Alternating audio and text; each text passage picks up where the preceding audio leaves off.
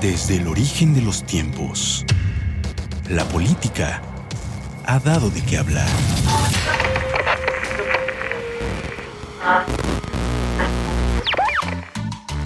Para eso, compartamos el atole.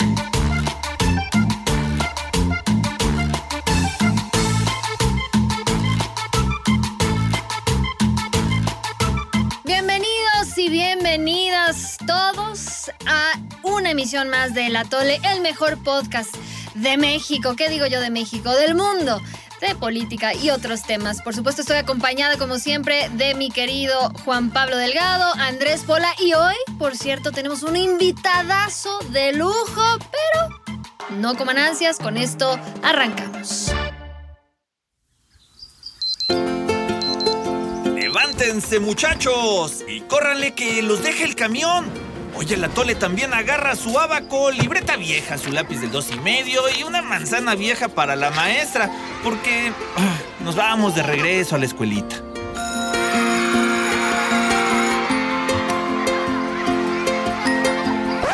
Técnicamente no hay nada de malo, ¿no? Pero pues como que algo no cuadra. Seguro lo notaron, pero entre todas las broncas que generó la pandemia de la COVID en México, quizá uno de los mayores despapalles fue haber cerrado todas las escuelas de nuestro país. Pues sí, güey, no mames. Con esto, unos 30 millones de chamacos se quedaron sin poder estudiar como Dios manda. Tengo que dar el extra. En los últimos meses el gobierno quiso compensar con clases en la tele, pero mm, la neta es que nunca fueron muy buenas y nadie sabe si en verdad los niños aprendieron algo. Eres un tonto, muchacho. Y nos dio marzo, abril y mayo. Llegamos a final de año y la raza sigue sin saber qué onda. ¿Habrá clases en enero? ¿Podrán los huercos y huercas regresar a las aulas? Oiga, ¿y cuánto es 7 por 9?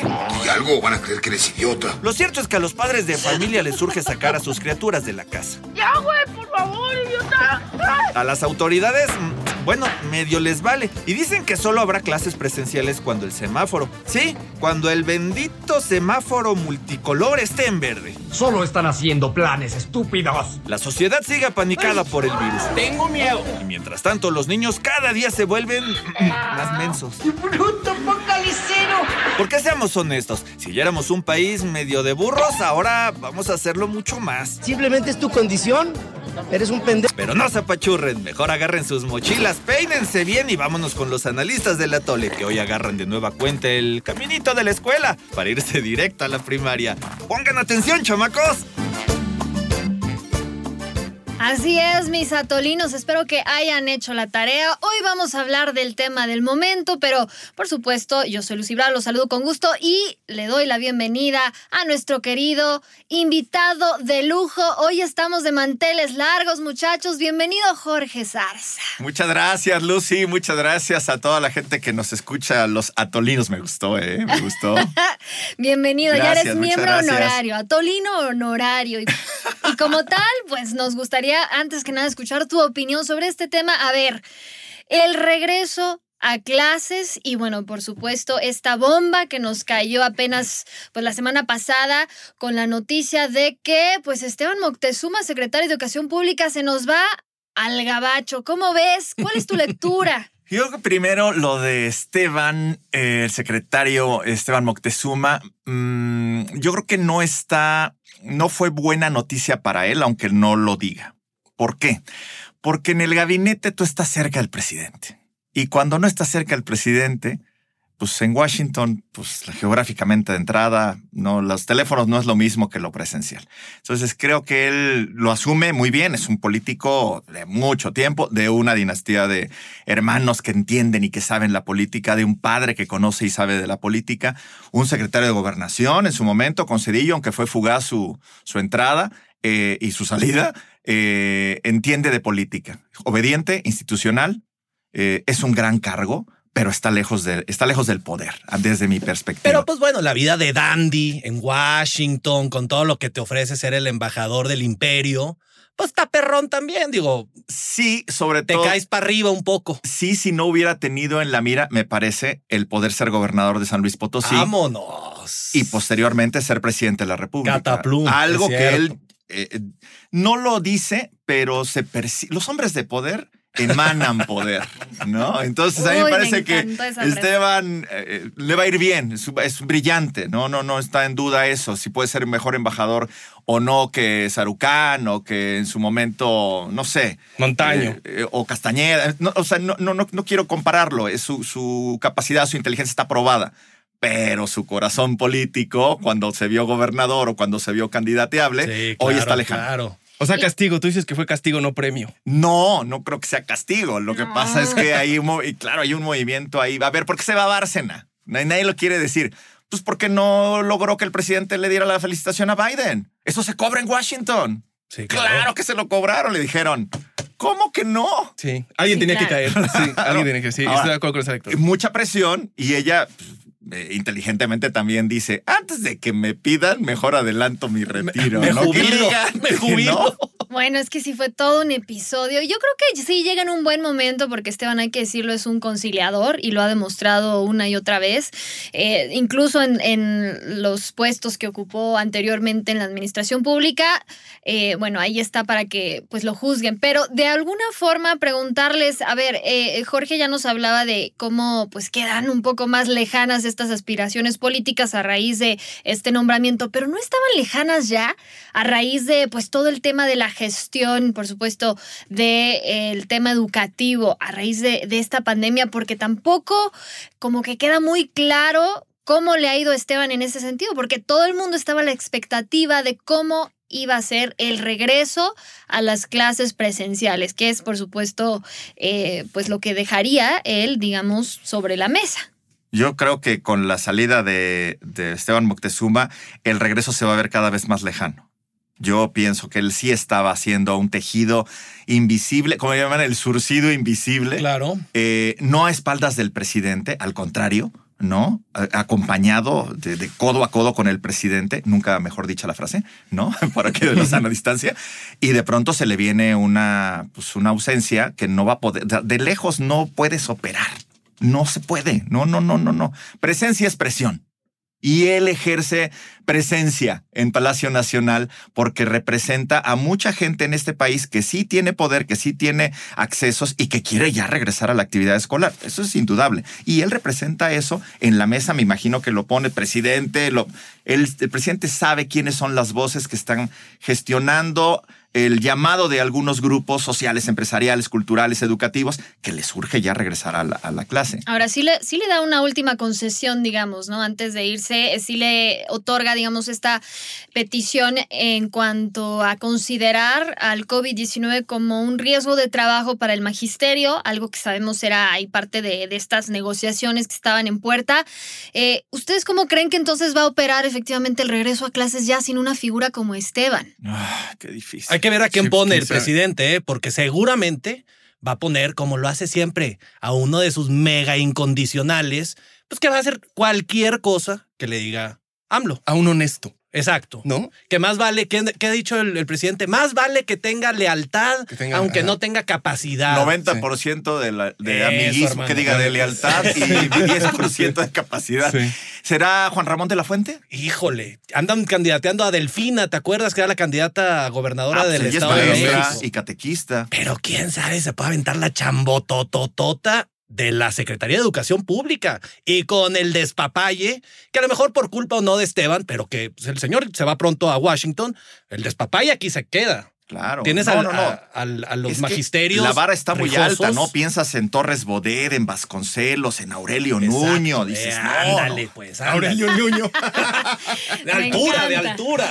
Me encanta. No, pero a ver, Esteban, por supuesto, llega y pues se rompe con toda esta inercia que nos acaba de, de- de recordar aquí nuestro querido Jorge. Y aquí sí lo hace muy bien, porque no solo implementa la contrarreforma educativa, que ahorita también Pues eso es valdría tragar la sapos, pena. ¿eh? Es tragar sapos. Pero, Sí. pero se desactiva un conflicto abierto en el frente educativo que, para empezar, a ver, ¿dónde está México parado en materia educativa? Y si a esto le sumamos el impacto de la pandemia, híjole, también hay que hablar de, de- de todo lo que eso implica, ¿no? Los efectos de, eh, pues, este em, Aprende en Casa, Más versión niños 1 o burros. 2. Eso es lo que va a haber, más niños burros. Qué duro mensos. eres. Niños mensos. Una generación de ¿Y niños mensos. La- los Y niños des- ah, COVID. Exactamente, Lucía, es importantísimo. La deserción, que si de por sí tenemos unos números bastante feos, A ahí les ver. va, para que vean. De la raza que está en preparatoria, Ajá. ¿quién va a la universidad? Solo el 34%. 34 El de cada 100. 65% de los preparatorianos Ajá. se salen y nunca estudian estudios superiores. Y esto estamos hablando de ya de la preparatoria, pero si te vas para abajo, primaria, secundaria, yo creo que esta crisis en, que causó el COVID y el hecho de que se tengan que ir a su casa y que los padres teniendo allá los huercos, sentados todo el día viendo la tele y que aprendiendo, no pueden chambear tampoco ta- tan bien como antes. Entonces, es una serie aquí de una Oye, cosa de problemas. quiero- no, yo no sé si la deserción, Lucy, sea, eh, por supuesto, por eh, una decisión de los estudiantes. Y ahora el, ingrediente me parece que son los papás. No hablo de los, de los prepos, ¿eh? Eh, Veo, yo tengo mis hijos en primaria. Entonces te enteras, ¿no? Por el chat de Claro. papás, que yo no estoy, por supuesto. Pero te enteras por tu señora, ¿no? Por la señora. Entonces, que, que- que ya sacó la Natalia a sus hijos de la primaria. O sea, el papá está provocando la deserción. Que bueno, pues de que estén en la. Y voy a, otro, a otra reflexión, ¿no?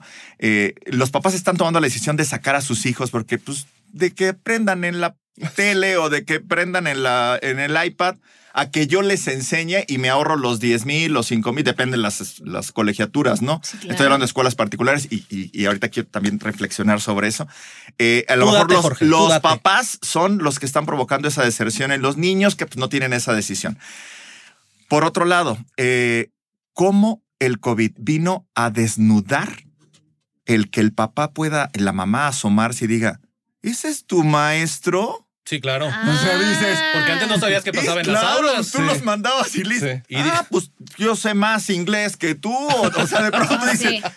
así es como te están enseñando. Y estoy pagando, estoy hablando de las particulares. No, bueno, también eh, siguen las cobrando otras, los ¿no? gobiernos. Sí, claro, siguen cobrando los maestros eh, a como de lugar. Eso Sí, no, sí, sí, eso no ha cambiado. esa- esa ¿Y tú, no crees falla, que, ¿no? y, y tú crees que así con esa motivación, estás en tu casa, medio das clases en línea si acaso, y te sigue cayendo tu cheque, menos van a querer regresar estos pelados a dar clases. No, bueno, a ver, o sea, sí hay banda comprometida que sí. Lo que pasa es que también es cierto que los profesores de las escuelas públicas luego Y no saben. privadas. Y ahí yo creo que hay una diferencia. Privadas también, ¿no? Pero yo creo que sí hay una diferencia porque los, los, o sea, yo veo, por ejemplo, tengo eh, maestras en mi familia, en las escuelas particulares, pues las chavitas, o sea, los maestros y las maestras, le saben al internet, pueden hacer reuniones de Ah, Zoom, eso pueden sí. hacer presentaciones, todo eso.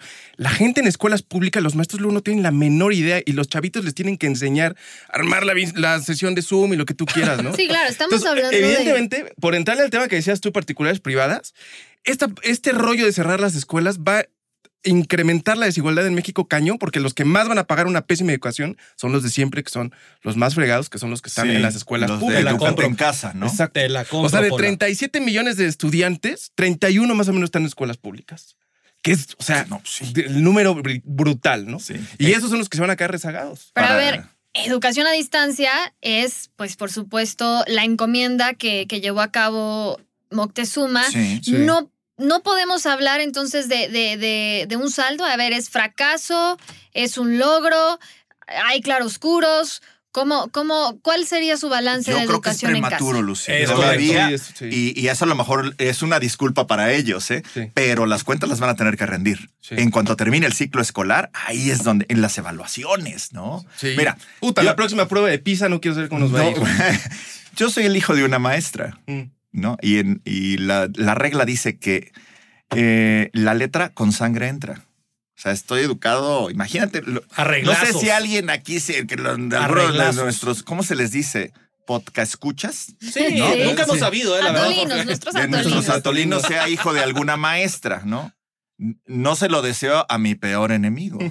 Porque yo todavía sigo yendo a terapia, ¿no? O sea, ese ha sido un trauma de que tu mamá está en la escuela y luego está en tu casa, ¿no? Entonces, no, no, no, de verdad es que es, es fatal. Es decir, sé el trabajo que hace una maestra. El, desde el collar de popotes que le entregan a usted, señora, el 10 de mayo, lo terminamos haciendo mi papá, mi hermana y yo. Los niños no hacen nada, ¿no? Todas las manualidades que le entregan a usted, señor, señora, que le encarga, que le da a sus hijos, los terminamos siendo los hijos de las maestras. Y si no, que me hablen ahorita. ¿no? Es, es decir, sí hay maestros que tienen mucha vocación, Mm. muchísimos, Muchísimos. ¿no? Que, están, que prepararon sus clases, maestros análogos, Sí. que dijeron, "Co- ¿dónde se prende? Exacto, sí. Es verdad. Ay, sí, una y no, y no se vencieron, no los venció la tecnología. Para ellos, total reconocimiento. Ahora, estamos hablando, esto es bien ofensivo. Estamos hablando de gente que tiene la posibilidad de prender una computadora. El tema son los 31 millones. Sí, no Ese pueden, es el sí. tema. Hablamos así como que no todo el mundo tiene Netflix. No, maestro, no todo el mundo Sí, tiene Netflix. ¿no? ¿no? todo el mundo tiene un iPad. No todo el mundo tiene una. Apenas tiene una tele. Y cuando tienes la tele no hay luz. Ese O es si- el verdadero problema en este país. O si tienes una tele, tienes tres chavitos, uno de primero de primaria, uno de tercero y uno de quinto, ¿no? Todos teniendo que compartir una tele, entonces yo quiero saber quién está aprendiendo ahí. Sí. No, y, tú oyes las Se quejas tienen de. que tomar turnos. ¿No? Exacto. Y oyes las quejas de las señoras fifis. ¿no? Sí. Es que uno está en la cocina y otro en la sala y otro. Y qué, qué- qué relajo. Sí. O sea, ¿de qué me hablas? Tienes sí. tres iPads Tienes en tu tres- sí, casa. sí, sí. Y esa es tu bronca. Y ese es tu problema. De pronto somos ofensivos. No, a mí me parece que tenemos que poner el dedo en la llaga. Hay un país que efectivamente va a vivir un retraso. Esta generación COVID se va a quedar. No, no tuvieron quinto año, ni cuarto, ni tercero. En el año que vayas, ese año lo No, y pasaste esa- con seis, ¿no? Para y ser generosos. Y esas lagunas sí terminan pesando, como tú Claro. decías ahorita, por la, la prueba PISA va a ser a mí, yo iba a ser ingeniero y terminé de lector de noticias. yo no cursé el quinto año. Ahí está Lo el confieso, detalle, ¿eh? señor juez. Ahí está el detalle. Ahí está el detalle. No, a mí yo sí quisiera subrayar nada más también, sumado a todo esto, que la crisis económica que causó el, el COVID y la pandemia, estos padres de familia que tienen que estar vigilando que su niño sí esté, ya, sea viendo la tele o en el iPad o donde pueda estudiar el, muchachito este, el huerco o la huerca, estos le afecta en su capacidad de trabajar desde casa o incluso si ya no tiene empleo, ¿Cómo, cómo, cómo cuidas a tus niños si estás No, buscando no chamba o tienes que chambear y el niño está gritando, mentando madres que no entiende? Entonces es una cosa que el estrés familiar, ya lo hemos visto, las cifras se han eh, exponenciado, la violencia, el estrés, la, el aislamiento, todo es, es una maraña ahí de cosas verdaderamente horribles, tanto para los padres Sí. que tienen que cuidar a los niños, como para los niños burros que no están aprendiendo nada. Sí, ¿Te doy un dato horrible? Dátelo por la. Es que estaba yo revisando y pensé que te la cifra, pero no, pero, o sea, esperaban que, o sea, obviamente en México tenemos una bronca de embarazos de niñas menores de 15 Uh, años. que la, ya empezamos. Y esas niñas, En luego, el CONALEP es donde más pues sí, comercial. lo- Saludos a CONALEP. sí. Pero Dicen luego que ya esas- no, pero Te- Sí, bueno, tienen su famita, ¿no? Pero dicen que esas niñas muchas veces son, o sea, esos embarazos que obviamente son involuntarios, tienen que ver con el tío que abusa de las niñas o el padrastro que abusa de las niñas y todos esos son los que ahorita están metidos en las mismas casas. Sí, no, sácate. Entonces, o sea, hay estudios de la ONU que dicen, maestros, entre más prolonguemos el aislamiento, más embarazos involuntarios va a haber en menores de 15 años, porque no estamos previendo esa parte. Así como se han detonado, ¿no? Las Sí, llamadas sí, sí. de violencia doméstica, también esa parte de las chavitas que pues, no están yendo a la y escuela y, las están ahí de metidas. suicidio. Las que de poco, suicidio, que sí. poco se ha puesto en pantalla. ¿eh? Yo ahí me acuso, ¿no? Pero Sí. sí, el, el suicidio también tuvo Está su cabrón. rebote en el INEGI. Yo dije, Está cabrón. claro, es Es que eso, son, ¿no? son tantas y tantas aristas. ¿no? Sí. Porque incluso en temas de, de- de los famosos eh, habilidades sociales, los social skills, el, el- también hay que hablar pues de esta generación de, de niños COVID, ¿no? Muchos que simplemente ni siquiera han salido de sus casas, estos que están en sus primeros años de vida y Sí. se han tenido que aislar por completo. También los efectos sociales, Sí, claro. emocionales, psicológicos, bueno, de todos los grupos de edades, es algo que apenas vamos a empezar, digamos, a- a- a abordar, ¿no? Porque, y esto es mundial. Y no solo en México. Una cosa súper chafa, pero la neta yo sí estaba pensando en eso, que qué gacho que te haya tocado salir de prepa en este año, porque te quedaste sin nada, sin viaje de graduación, ceremonia, nada. O sea, saliste Ni de ligar prepa, puedes, ni, ni ligar, ligar. ni nada. Sí, o sea, la desapercibido, bye. ¿no? No, pero es que sí, no, no es cosa menor. Incluso la OCDE habla de que los efectos económicos, psicológicos y, y- y sociales eh, para, digamos, toda esta generación COVID eh, van a sentirse hasta 40 años en adelante. O sea, de ese tamaño puede No, ser hombre, el bruto. impacto en la vida de estos niños. Y yo creo que eso es algo que también, desafortunadamente, por, por la urgencia, por la crisis, por, eh, digamos, estas eh, tasas elevadas de contagios que se dieron, pues, por supuesto, a, eh, en marzo, abril, etcétera, eh, las autoridades no tuvieron el tiempo o la visión quizá de tomarlo en cuenta y de idear planes eh, muchísimo más eh, integrales. Y por eso les mencionaba hace un momento que esto es algo a nivel mundial, porque estamos hablando de que eh, el, el confinamiento y pues estas mm, medidas de escuela en casa fueron adoptadas en 180 países. Es decir, todo el mundo creyó que esa era la, la solución inmediata, pero nueve meses después seguimos con lo mismo. ¿En verdad? Pues No o, sea, o sea, por ejemplo, ¿qué está pasando en Francia? Ellos incluso ya decidieron no solo el regreso a clases, sino que sí, ah, bueno, vamos a eh, limitar ciertas actividades, pero las escuelas abiertas al día de hoy. Es que está cañón. O sea, ahí sí yo sí les plantearía, ahora sí, retomando al clásico Papi Peña, ¿qué hubieran hecho ustedes? Porque está cañón. O sea, entrada nos llegó un virus que no conocíamos muy bien cómo funcionaba. Entonces, las primeras veces que, que empiezan a cerrar las escuelas, o sea, uno va viendo los acuerdos que salen en el DOF, un mes, luego otro mes, luego otro mes. O sea, pensaban que era un rollito temporal, vieron que no iba a ser temporal. Pero imagínate que no conoces el virus, no cierras las escuelas y se te muere un chavito, dos, tres, cuatro. O sea, yo quiero saber que hubiéramos dicho, toda la banda se hubiera dicho- ido contra el gobierno a decirles, imbéciles, ¿por qué no cerraron las escuelas? Se están viendo que esta cosa es Sí, contagiosísima. pero ya y estamos luego los hablando de un maestros... año después, Pola. Pero a la fecha, a la fecha, el tema de, o sea, yo no, a mí se me hace una cosa muy complicada. A la fecha es muy complicado poder decir, abro o no las escuelas y que se contagien los maestros y que se contagien los papás. Si de- ya de por sí tenemos una bronca de saturación de los hospitales, o mejor las dejo cerradas y que sigan en casa los Te, chavitos. te tengo Total, una mala. A ver. Va a pasar. Van a- probablemente van a tener que hacerlo, ¿sí? Van a abrir las escuelas, alguien se va a enfermar y alguien se va a morir. Híjole, Pero Jorge. es no, es que no, Híjole. no podemos. Entonces, no, hasta que llegue la vacuna, eso va a pasar. Ojalá no sea en nuestras familias, ojalá. Claro, todo el mundo dice, no, pues no nos Claro. queremos morir. Sí, sí, sí. Y si te dices, vas a morir el domingo, no, el otro, no. O sea, no, claro que nadie se quiere morir. Yo creo que eso va a pasar. Pero Pero, no- no, no es porque yo lo desee. No, no, sí, Claro, siendo realistas. Van a ¿no? estar Sí. los niños, alguien se va a contagiar. Pues es el tema de los piojos, ¿no? No, Ahora, mi hijo, pero- no, no, no, no, aquí ricos, pobres de Polanco, de Iztapalapa, todos los niños a cierta edad les pegan los piojos y se acabó. Pero la, la cuestión es que nos acaban de recetar el viernes pasado el semáforo rojo en la Ciudad de México No. y en el Edomex. Sí. Y este semáforo que a veces como que nos vale madre, pero a veces importa, entonces nadie sabe qué onda. Decían que cuando regresara verde, ya se iban a abrir las clases. Pero hay estados en verdes que no abren. No, y es que ahorita no que, eso, estamos pero- en rojo, menos vamos a abrir en enero o no sé cuándo empiezan las clases de los niños. Nadie Pero quiere jugarse esa moneda. menos. Es que nadie se la quiere jugar. Pero no es tan así porque, o sea, acuérdate que el sistema es federal. Entonces, la federación puede decir, ok, aquí está mi semaforito. Cuando lleguemos a verde, los estados deciden si quieren regresar a clases o no. No lo puede decidir, o sea, por ley no lo puede decidir el Ah, ya, secretario de Educación, ¿no? Claro, lo que pasa es que están en verde y dicen, no, pues no, de todas maneras, la neta, prefiero no abrir clases. ¿no? Exactamente. El Exacto. tema es que también ya cuando digan, ya estamos en verde, todavía falta la decisión de las escuelas. Exacto. No, hablo al en el caso de particulares. Y que el ¿no? magisterio Que no se te digan, ponga o el punk. magisterio que diga, pues sí, ya está en verde, pero no hay condiciones. Ah, va, va a tardar. ¿no? Qué Pata, desmadre. Pero yo creo que en realidad lo que es muy notorio es que realmente nos hace falta, digamos, como que eh, muchísima más comunicación en cuanto a cómo va a ser esta estrategia, si ya está diseñada, cómo va a ser por etapas. Sabemos que efectivamente si se llega a abrir en semáforo verde, los padres van a tener la opción, o al menos así se ha manejado hasta ahora, van a tener la opción, ¿no? De si, si los que sí quieran mandar a sus hijos a la escuela, adelante, y los que no, los pueden dejar en casa, que es muy respetable, muy válido, los que tengan esas posibilidades, perfecto. Pero tampoco se está hablando, y de estos estudios sí hay, de, de cómo sí está, está comprobado que hay una muy baja tasa de contagio en la población infantil, señores. Pero es que el problema no son los niños, ¿no?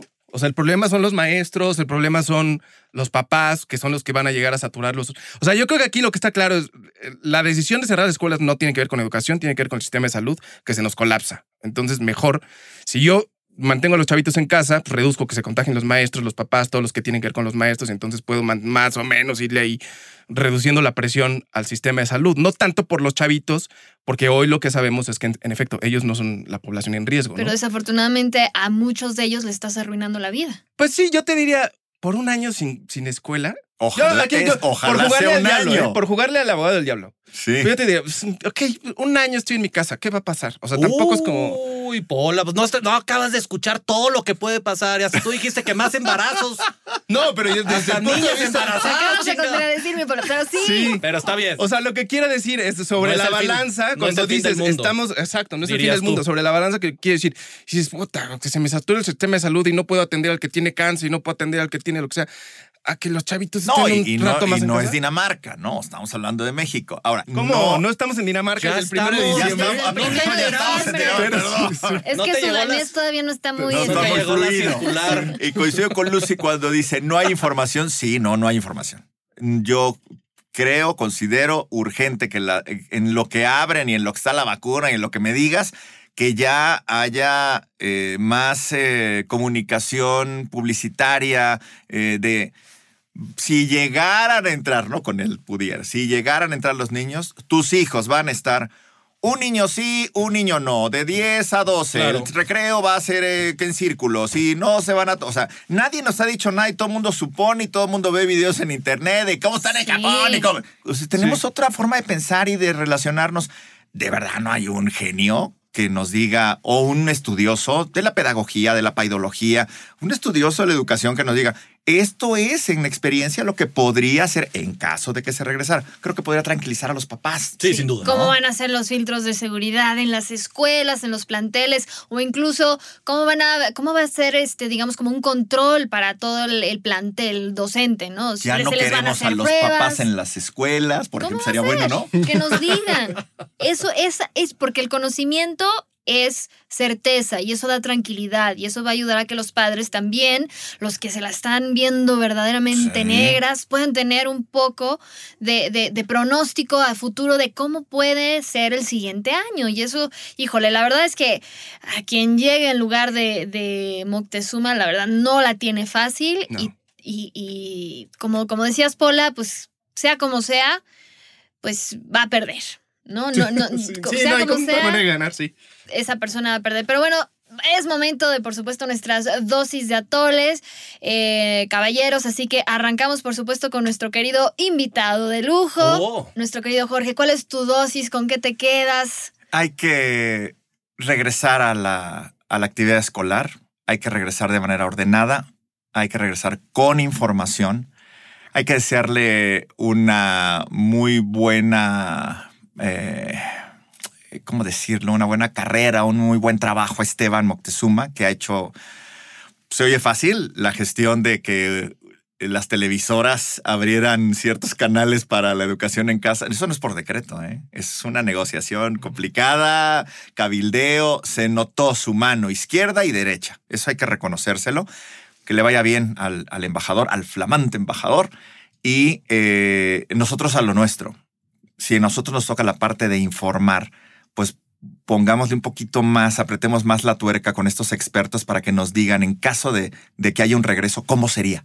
Creo que la información es poder y podemos darle el poder a la gente para que pueda tomar decisiones. ¿no? Y gracias por invitarme, es feliz de estar aquí. El gusto es todo nuestro, Jorge. ¿Qué onda? Al contrario, que ya se haga costumbre. Exacto. Qué, qué bueno que alguien nos venga a enseñar cómo se hace esto del periodismo serio, ¿no? Aquí nosotros diciendo pura burrada, pero ya llegó el señor. Pues Jorge habla por ti mismo, por ti. Exacto. A mí no me metas en esto, Pola. Bueno, perdón. Eminencias del periodismo. Aviéntense su.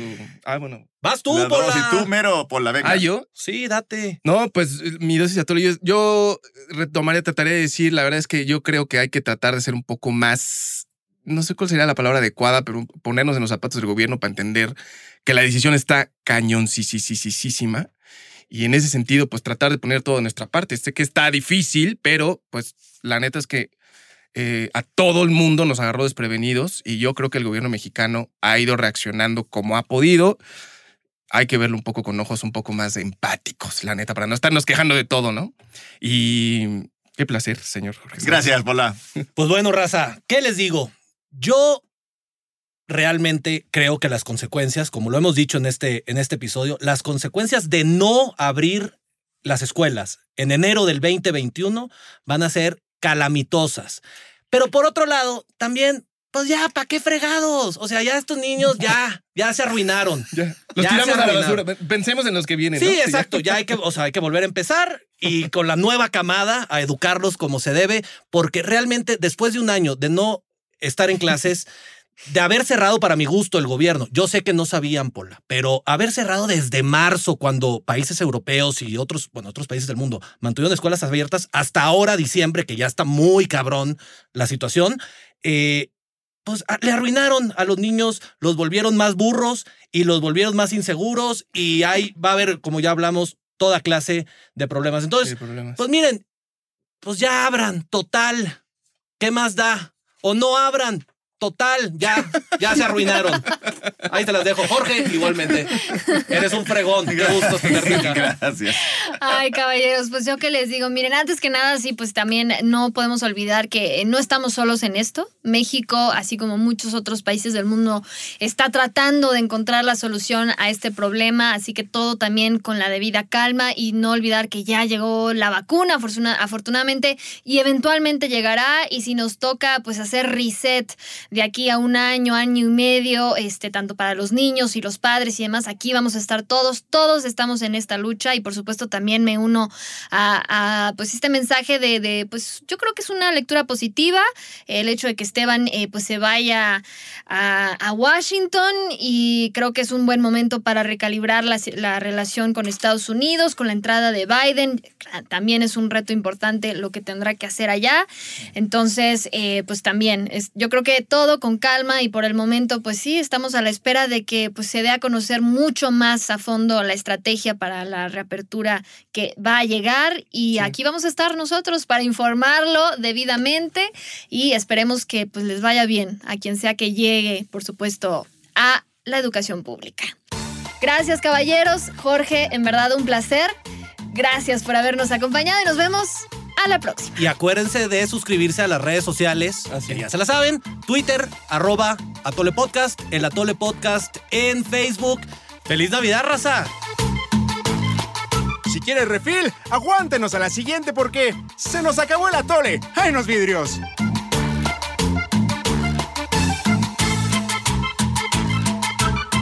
Esto fue una producción de Azteca Noticias. Somos líderes en información digital. Somos multiplataforma. Somos Azteca Noticias.